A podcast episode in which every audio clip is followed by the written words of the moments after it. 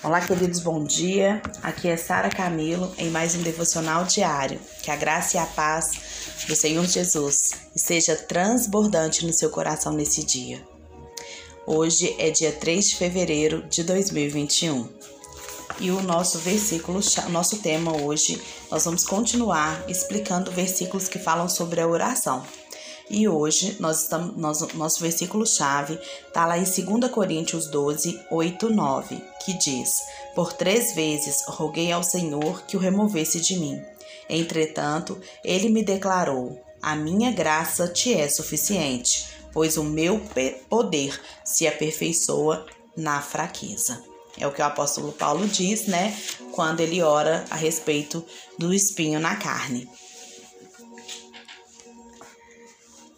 Quando o apóstolo Paulo ele pediu a Deus que resolvesse o seu problema, o espinho da carne, Deus não respondeu a sua oração e removeu o espinho. Muitas pessoas discutem sobre o que poderia ser esse espinho. Alguns dizem que é enfermidade, outros dizem que, que é, é, é alguma é, perseguição, alguma coisa, né? Mas algum, é, mas assim, no meu entendimento, o contexto é muito claro. É um demônio que instigava a perseguição contra Paulo em todo lugar que ele ia e lhe causava muito sofrimento. Muito sofrimento físico. Mas antes de tudo, eu acho que a gente não precisa se preocupar em ter um espinho na carne, né? A menos que a gente queira estar no mesmo nível do apóstolo Paulo, né? Então, nesse versículo, em outras palavras, Deus diz a Paulo assim: Você não precisa me pedir para solucionar seu problema. Você tem minha força para ser forte em qualquer situação em que se encontrar. E do mesmo jeito que Deus está falando para o apóstolo Paulo, ele está falando para a gente. Você não precisa me pedir para solucionar o seu problema. Você tem a minha força para ser forte em qualquer situação que você encontrar. Ficar implorando a Deus, né, para que Ele conserte as, as coisas da nossa vida, isso vai nos limitar.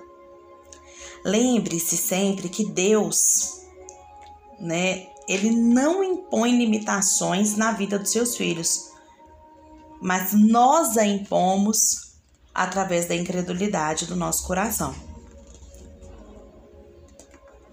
Depois que Deus disse a Paulo que o problema não seria removido, Paulo entendeu isso e, apropriando-se pela fé, ele tomou posse do poder do Senhor para sua vida. Eu fico feliz porque o Senhor não lhe respondeu, porque o Senhor lhe respondeu tão claramente.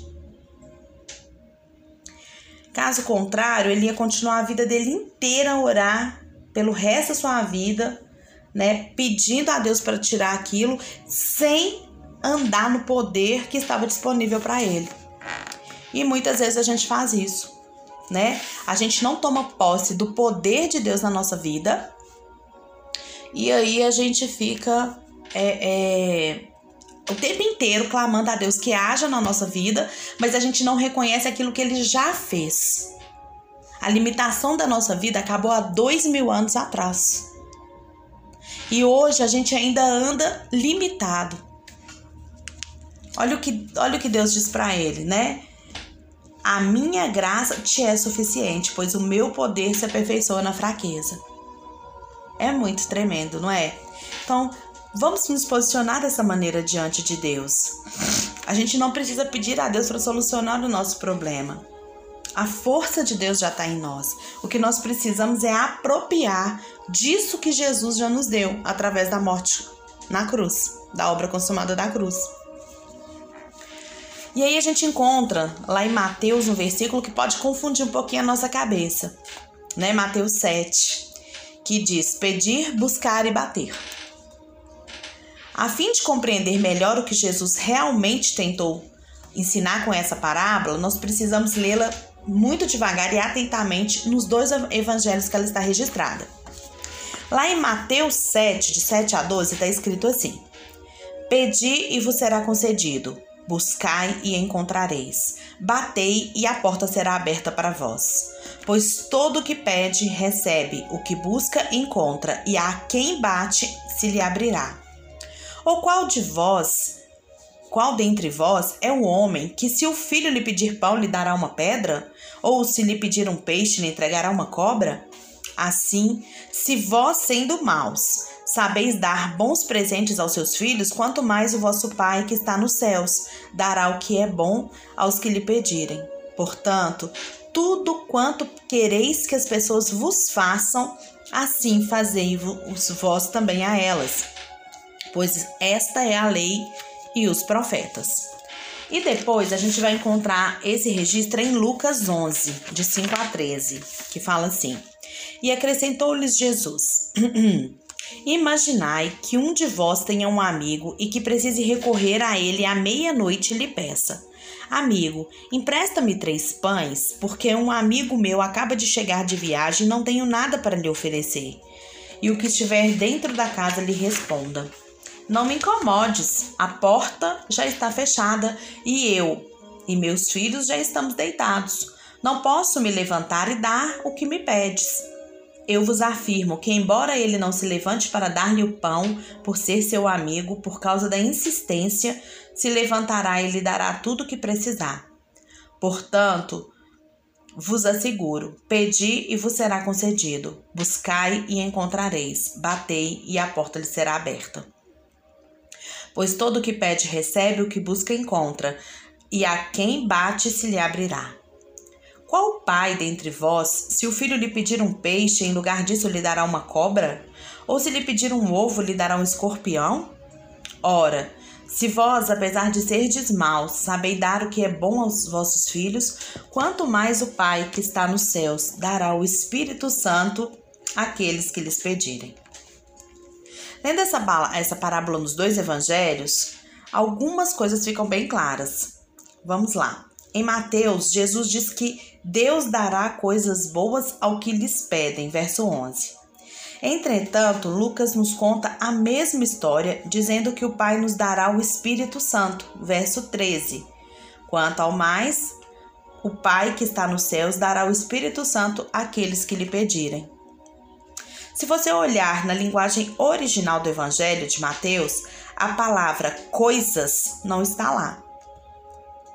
Ele simplesmente diz que o Pai dará o bem àqueles que lhe pedem. Então, na tradução, foi acrescentada a palavra coisas. Mas no original do Evangelho, a palavra coisas não está presente. Creio que Lucas é quem expressa claramente que o bem é o Espírito Santo.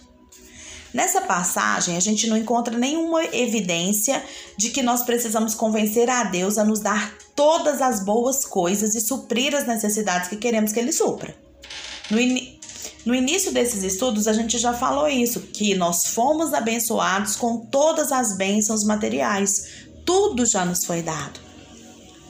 O próximo aspecto que a gente vai ver aqui é que Lucas ele descreve claramente né, que Jesus está falando sobre a intercessão. Vamos olhar?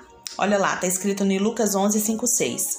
E acrescentou-lhe Jesus: Imaginai que um de vós tenha um amigo que precisa recorrer a ele à meia-noite e lhe peça: Amigo, empresta-me três pães, porque um amigo meu acaba de chegar de viagem e não tenho nada para lhe oferecer.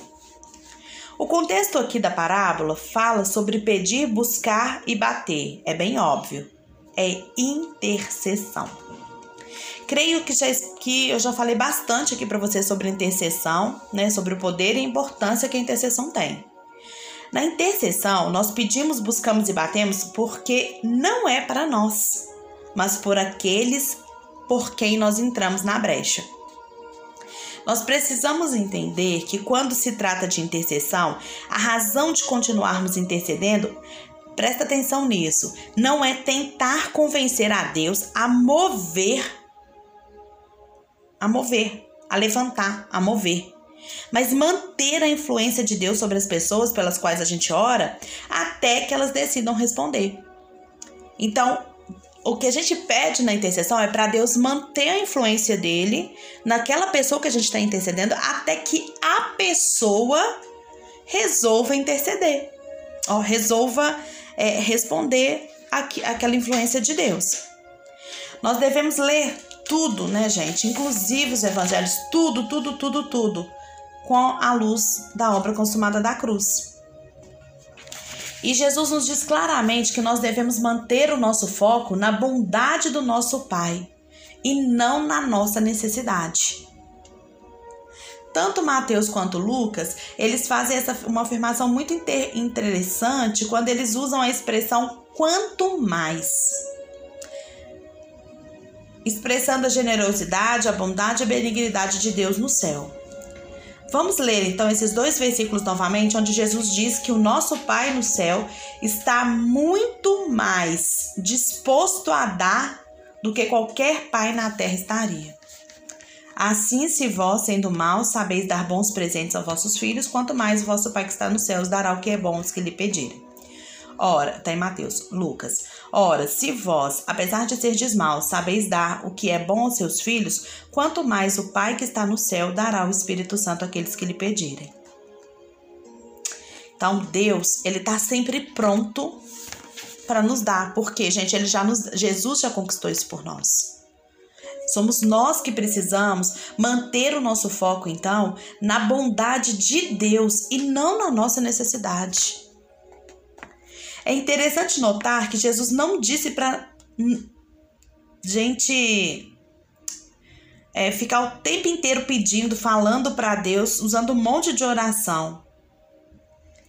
Sabe? Jesus, ele nos disse que é para a gente é, é, ir diante de Deus. Olha, que ele fala lá em Mateus 6, versículo 7. E quando orardes, não usei de vãs repetições como fazem os pagãos, pois imaginam que, devido ao seu muito falar, serão ouvidos.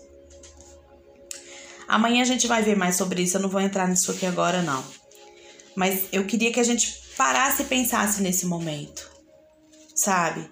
Nós precisamos entender, irmãos, que quando né, a gente vai diante do Senhor, a gente vai não para que Deus solucione os nossos problemas, mas para que Ele manifeste a força dele em nós. A solução do problema, Deus vai nos levantar, como Ele fez com o apóstolo Paulo. O apóstolo Paulo, quando Deus falou isso para ele, a minha graça te é suficiente, ele entendeu. E ele parou de orar pelo, pelo espinho na carne, porque ele entendeu que ele era capaz de vencer aquilo por, pelo que Cristo tinha feito por ele. Então, que nesse dia o Senhor possa trazer ao nosso coração, à nossa mente, esse entendimento.